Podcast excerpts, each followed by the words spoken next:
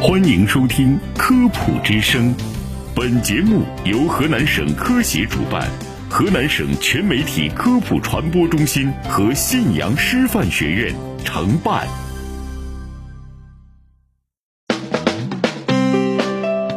分享健康小常识，倡导科学新生活。科普之声健康导航，带你快乐生活每一天。我是播音员易安，我是珊珊。干眼是多因素慢性疾病，人们的生活习惯会对其发病产生很大影响。轻则会引起不适感，即刺激、干燥、疼痛，影响正常的生活和休息；重则会引起角膜溃疡，甚至穿孔，最后失明。专家表示，干眼一定要早发现、早干预、早治疗。近日，二零二一国民生活方式与干眼相关性分析报告在全国发布。眼科专家提醒，干眼症是一种慢性疾病，建议日常生活中控制电子产品使用时间，平时多眨眼，养成良好的生活习惯，预防干眼发生发展。干眼是由多种原因造成泪液质或量异常或动力学异常。导致泪膜稳定性下降的高发慢性眼病。据中国干眼专家共识二零二零年统计，中国人干眼发病率为百分之二十一至百分之三十。以此推算，国内干眼患者数量为二点九亿至四点二亿人，平均每五人就有一至两名患者。华中科技大学同济医学院协和医院眼科主任张明昌教授表示。原来大家觉得干眼是小问题，如今人们用眼强度加大，导致干眼发病率逐年增高。干眼越发常见，其诊疗难度也越来越大，成了一个值得广泛关注的问题。中国医师协会眼表与干眼学组委员、中南大学爱尔眼科学院博士生导师李少伟教授指出，干眼的对因治疗十分关键。干眼的发病原因和危险因素众多，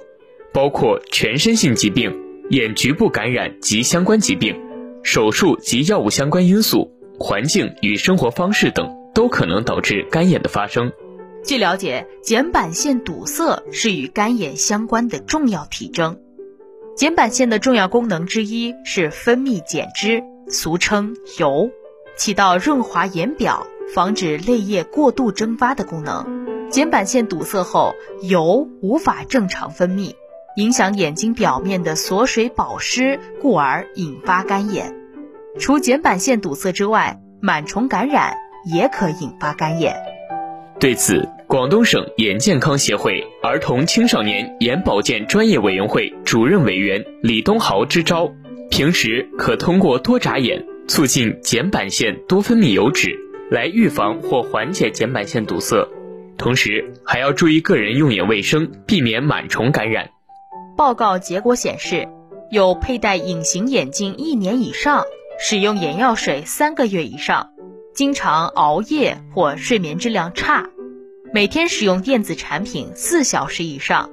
化妆这五类生活习惯的人群，睑板腺堵塞发生率皆超过百分之七十四。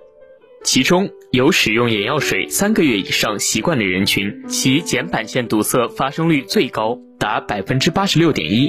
同时，有以上五类习惯的人群，泪膜不稳定发生率均超过百分之六十三。其中有佩戴隐形眼镜一年以上的人群，发生率达百分之七十一。广州爱尔眼科医院综合眼科副主任何曼莎指出。临床接诊中会遇到有些长期使用眼药水的患者出现睑板腺堵塞及干眼严重的情况，这往往是因为患者本身睑板腺就有问题，俗称缺油，但没有做专业检查治疗，以为自己只是缺水，于是靠滴眼药水缓解，结果延误了睑板腺疾病的专业诊治。